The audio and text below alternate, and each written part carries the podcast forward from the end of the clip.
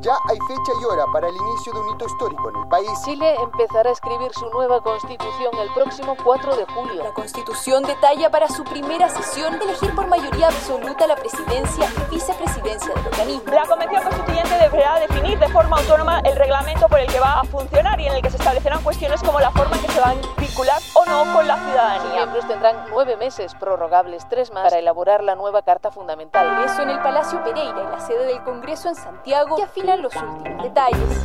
Desde la sala de redacción de la tercera, esto es Crónica Estéreo. Cada historia tiene un sonido. Soy Francisco Aravena. Bienvenidos.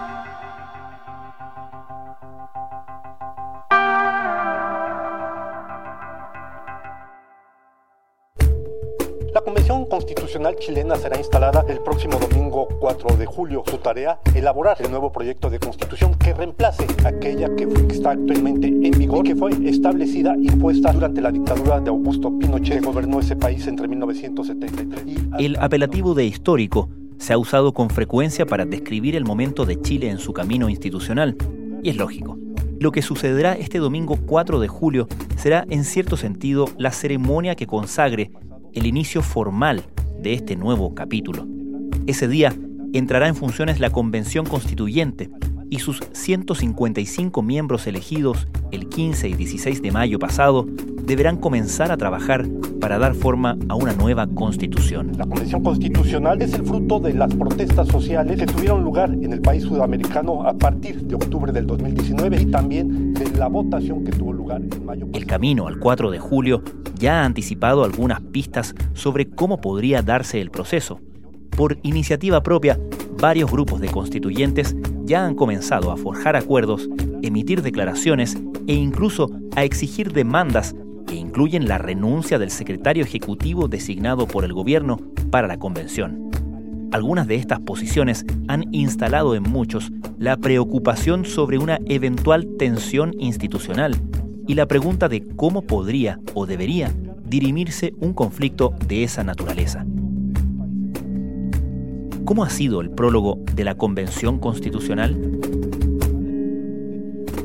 Partamos por lo que debe suceder formalmente el 4 de julio.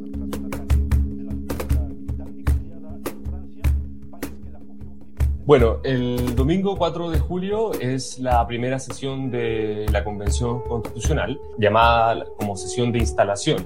Andrés Muñoz es periodista y coordinador de la plataforma Reconstitución de la Tercera. Ahí los constituyentes primero deben aceptar el cargo y eso quedó establecido en el decreto que envió el presidente Sebastián Piñera hace algunas semanas, que tienen que aceptar ese cargo comprometiéndose a que van a respetar el capítulo 15 de la actual constitución, el capítulo que básicamente habilitó este proceso constituyente, y también en esa misma sesión deben elegir a la mesa que va a presidir la convención. O sea, también tienen que elegir, eh, elegir a un constituyente que va a estar a cargo de la presidencia y otro que va a estar a cargo de la vicepresidencia. Y se espera, obviamente, de que en esa primera sesión de instalación ocurran estas dos cosas, pero todavía hay dudas, de, evidentemente, en cada uno de los puntos de cómo va a ocurrir aquello. Estamos convocando a la primera sesión de instalación de la Convención Constitucional, la que tendrá lugar el domingo 4 de julio del año 2021 a las 10 de la mañana en el edificio del Congreso Nacional en la ciudad de Santiago.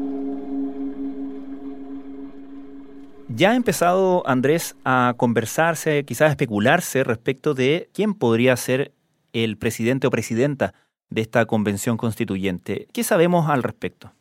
Bueno, los primeros en dar el paso, por así decirlo, fueron los siete constituyentes de los escaños reservados del pueblo mapuche, que en una reunión en la casa de la Machi Francisca Linconado, que también es constituyente, tomaron la decisión de postular a Elisa Loncón como presidenta de la convención. Eso provocó que todos los constituyentes del Frente Amplio se plegaran a esa opción, apoyaron a Elisa Loncón como presidenta de la convención y definieron que van a presentar como vicepresidente al abogado constitucionalista y constituyente por el Distrito 7 de Valparaíso, Jaime Baza. La sesión de instalación será dirigida provisoriamente por Carmen Gloria Valladares, secretaria relatora del Tribunal Calificador de Elecciones, quien tomará la votación para la elección del presidente. Las próximas horas serán cruciales para ir delineando los detalles con los que contará la Convención Constitucional. Incluso no se descarta que la mesa sea paritaria, acontecimiento histórico que va tomando forma. Y la derecha, por otra parte, Chile Vamos, está en la duda de si es que efectivamente se la va a jugar por algún nombre del otro sector, porque obviamente hay que recordar que no tienen el tercio para poder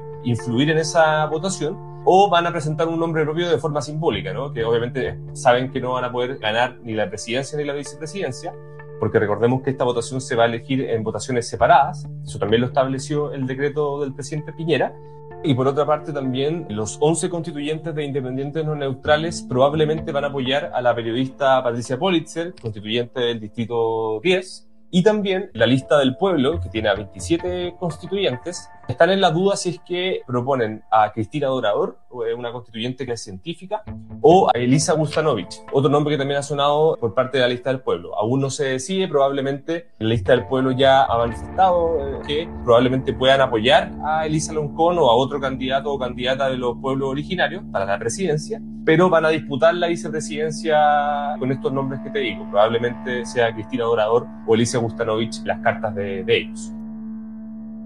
¿El hecho de que sean tantas candidatas mujeres obedece a una decisión explícita?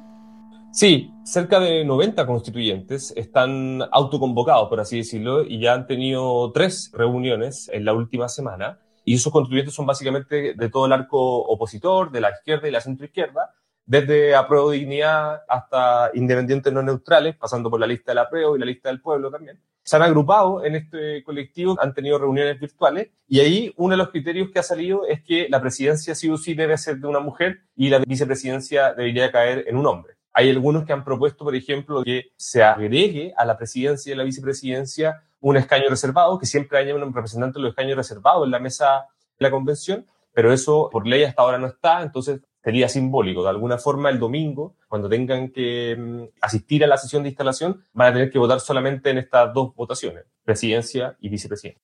Y son elecciones que se deciden por mayoría absoluta, ¿correcto? Exacto, por mayoría absoluta, o sea, 50 más 1. ¿Qué otras cosas deberían definirse el domingo 4 de julio? Bueno, como te decía, también está el tema de cómo van a aceptar el cargo, ¿no? El decreto del presidente Piñera establece directamente que al aceptar el cargo, los constituyentes deben decir que van a respetar la constitución actual, específicamente en su capítulo 15. Ella deberá respetar el carácter de república que tiene el Estado de Chile, su régimen democrático, las sentencias judiciales firmes y ejecutoriadas y los tratados internacionales ratificados y que se encuentran vigentes.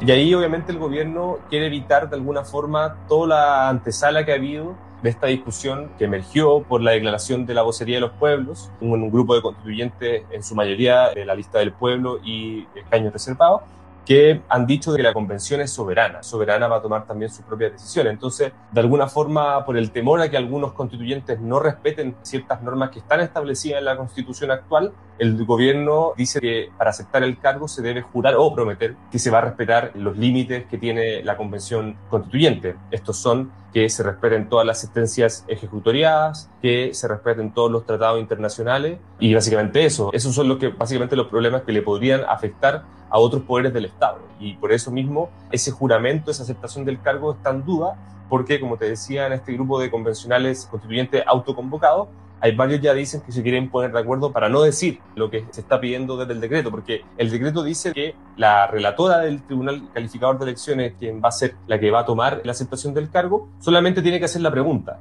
pero no está establecido cómo deben responder los constituyentes para poder finalmente ser aceptados en su cargo y ya hay varios constituyentes que dicen que van a responder otra cosa y no lo que les está pidiendo de alguna forma el decreto.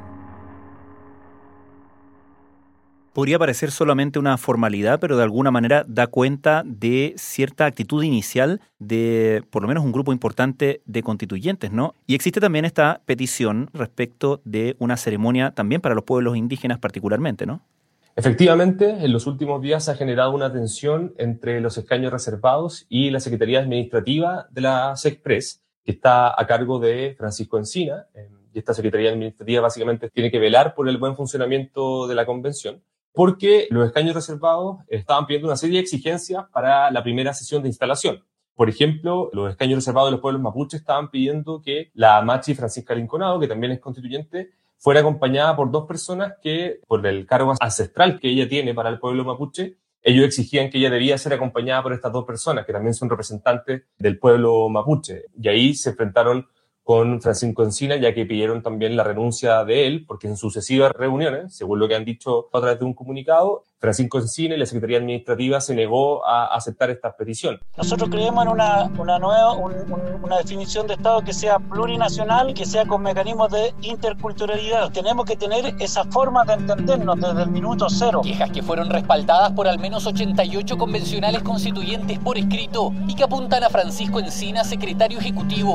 dependiente de las Express. También porque se molestaron los escaños reservados porque habían constituyentes del pueblo aymara que querían realizar una ceremonia de iniciación fundamental para su pueblo en la sesión de instalación y eso también de alguna forma fue negado. ¿no? A través de Twitter, Francisco Encina, secretario ejecutivo de la Unidad Administrativa de la Convención Constitucional, señaló que es fundamental tener presente que la primera sesión se organiza en condiciones complejas por la pandemia, que tener reunidos en un mismo espacio a 155 convencionales ya es una excepción a los aforos permitidos. Y aquí finalmente pidieron su salida y se generó una disputa. Además, se ha podido ver que en redes sociales hay varios constituyentes como Mauricio Daza y Renato Garín que en redes sociales le han hecho ver esta molestia a Francisco Encina, respondiéndole uno de los tweets que Francisco Encina sacó en los últimos días donde de alguna forma se presenta. Entonces, claro, como efectivamente dices tú, no está partiendo bien esto, eh, ya hay una tensión entre el gobierno y varios constituyentes, pero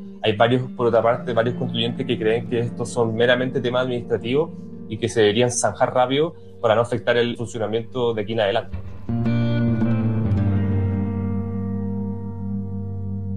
De alguna manera, todo esto ha ido instalando una idea, que para algunos es un temor, de que la Convención Constituyente se dote a sí mismo de reglas que no necesariamente respeten los límites que se establecieron al crearla, ¿no? ¿Cuáles son los mecanismos, por así decirlo, de control sobre la Convención Constituyente y cuánta preocupación crees tú entre quienes están involucrados en el proceso existe al respecto?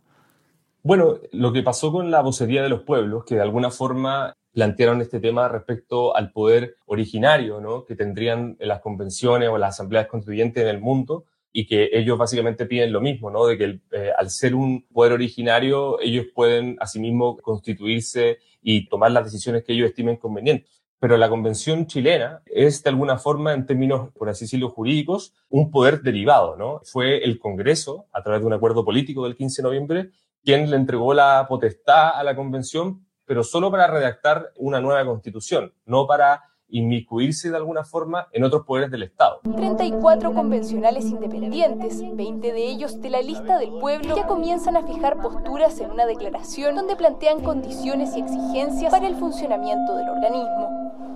Entonces, claro, finalmente se ha visto esta tensión en términos como de soberanía, pero la convención, si bien tiene autonomía para darse sus propias reglas, por ejemplo, cuando ahora tenga que empezar a discutir el reglamento, va a poder definir si existen ocho comisiones, cómo van a funcionar los dos tercios, etcétera, está condicionada de alguna forma a la reforma del capítulo 15 de la actual Constitución y eso es lo que defienden algunos para que la convención siga aquí en adelante, que no puede sobrepasar esos límites. No estamos de acuerdo bajo ningún punto de vista de las imposiciones por parte de este gobierno respecto al reglamento. Es imposible comenzar esta, este proceso sin la liberación de nuestros compañeros y compañeras alrededor de todo Chile. Están injustamente eh, prisioneros del Estado. Estoy de acuerdo con conversar y reflexionar sobre las medidas del llamado acuerdo de paz. Esas reglas del juego fueron plebiscitadas. Si la constituyente no respeta este marco, la constituyente está viciada. El producto de esa constituyente sería completamente nulo e inaceptable. Y respecto a qué organismo está velando eso, ninguno, porque la Corte Suprema, que está establecido en la Constitución como el ente que va a regular a la Convención, solo lo va a poder hacer de forma y no de fondo. Y solamente va a poder de alguna forma sancionar cuando dentro de la convención no se estén cumpliendo los reglamentos que ella misma se dio. Mm. No tiene que ver con cuando la convención pueda generar alguna discrepancia con otro poder del Estado. Pero por lo que se ha podido escuchar de algunos constituyentes, específicamente de la izquierda y de la centroizquierda, la idea de algunos es que obviamente saben que la convención no puede, por ejemplo, redactar un proyecto de ley que modifique actualmente o ahora la, la FP, por ejemplo pero sí algunos ya están pensando en, que como se elige un nuevo parlamento a fines de este año, al igual que con la presidencia, algunos constituyentes, por ejemplo el Partido Comunista, ya está diciendo y reconociendo la estrategia de que eh, van a pelear ese nuevo Congreso para que finalmente dentro de ese nuevo Congreso se puedan hacer modificaciones a la constitución actual y que eso también afecte a la convención. Hasta ahora yo creo que son muy pocos y es una minoría quienes creen que pueden inmiscuirse en otro poder sin pasar por el Congreso, por ejemplo. Pero eh, indudablemente va a ser una, una conversación importante dentro de las próximas semanas. Del otro lado, ¿se puede distinguir una suerte de estrategia del oficialismo o de aquellos constituyentes que podríamos denominar más de centro frente a esta eventual tensión institucional? No lo sé, no sé si hay una estrategia de contención bien preparada, porque me imagino que la convención a ser un órgano nuevo, todos están como enfrentando a esto de manera bastante, no quiero decir improvisada, pero es algo inédito. Entonces, estrategias que se podían ocupar en otro, en otro sentido, como el Parlamento, probablemente no van a servir en la convención. Y también pasa algo que yo creo que es difícil hoy día, por cómo se dio la elección del el 15 y 16 de mayo, es que va a ser difícil leer todo de izquierda a derecha. Efectivamente, como tú dices, Chile Vamos se unió para la convención y logró sacar 37 constituyentes y uno puede este, efectivamente establecer que hay constituyentes de la UDI, de RN, de Bópoli, pero es difícil hoy día catalogarlos a todos como de centro derecha o de centro o de izquierda. Entonces hay que ver cómo se va desarrollando la lógica política en la convención para poder también tratar de analizarlo, ¿no? Pero como pasa también en la oposición, hay muchos constituyentes que fueron electos de manera independiente dentro de los partidos, pero que tampoco van a responder a los partidos políticos. Bueno, y de hecho, los constituyentes de Chile Vamos ya han dicho que no van a estar supeditados a lo que hagan o a lo que digan los partidos políticos de Chile Vamos. Esto luego de unas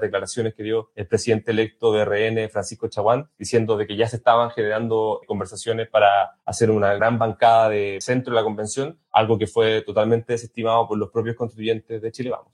Finalmente, Andrés, tú has estado encima cubriendo este proceso desde el plebiscito de octubre, las elecciones del 15 y 16 de mayo, has estado a cargo de la plataforma Reconstitución en la tercera, donde se ha ido documentando y generando información al respecto y muy interesantes conversaciones entrevistas y columnas de expertos en la materia. Con todo esto, quería preguntarte qué evaluación haces tú de este proceso que a todas luces es histórico a escasos días de que comience formalmente. Bueno, hay que ver cómo se desarrollan los primeros días de la Convención Constitucional. Como bien tú dices, nos enfrentamos a un proceso histórico e inédito, entonces todavía es difícil zanjar de alguna forma y dar una opinión concreta respecto a lo que pueda ocurrir. Yo creo que, como conversábamos, se están generando una serie de tensiones entre los distintos actores que están trabajando por la convención, pero probablemente eso tiene que ver también como un poco por, cómo se ha dado la política el último año en Chile. No hay que olvidar que lo que pasó en el estallido social, de alguna forma seguimos con esa corriente en términos de tensiones entre distintos actores políticos, pero espero, y es lo que obviamente yo creo que muchas personas quieren, que este proceso salga bien y que se zanjen de alguna forma rápido todos los problemas administrativos y de logística que se puedan dar, que indudablemente van a ocurrir al ser un órgano nuevo, pero que cuando ya se empiece a dar la discusión de fondo, ¿no? En términos de, por ejemplo, derechos sociales, en términos de cuál va a ser el régimen político que nos va a regir de aquí en adelante, son discusiones muy de fondo, muy importantes, y ojalá se llegue a una buena, a un buen debate cuando esos temas se estén dando porque claro, sería lamentable que después en el plebiscito de salida, el próximo año, cuando esté terminando la convención, no se genere un apoyo importante para esa nueva constitución que van a redactar. Entonces, es importante cuidar el proceso y también que se logren cambios sustantivos que se vienen solicitando hace mucho tiempo y que probablemente se van a encauzar de buena forma en esta convención. La sesión tendrá lugar el próximo domingo 4 de julio a las 10 de la mañana. En ella tendrán que elegir al que será su presidente o presidenta y también al vicepresidente o vicepresidenta. Recordemos que esta convención constituyente está formada por 78 hombres y 77 mujeres en la que será la primera convención constituyente paritaria de toda la historia y en la que también están 17 personas que representan a los 10 pueblos originarios que existen en Chile. La convención constituyente de... Andrés Muñoz, muchas gracias. Gracias a ti. A partir de que la Constitución sea aprobada por los constituyentes, habrá un plazo de 60 días para convocar un nuevo sufragio de salida en el que los chilenos decidirán si aceptan o no esta nueva Constitución.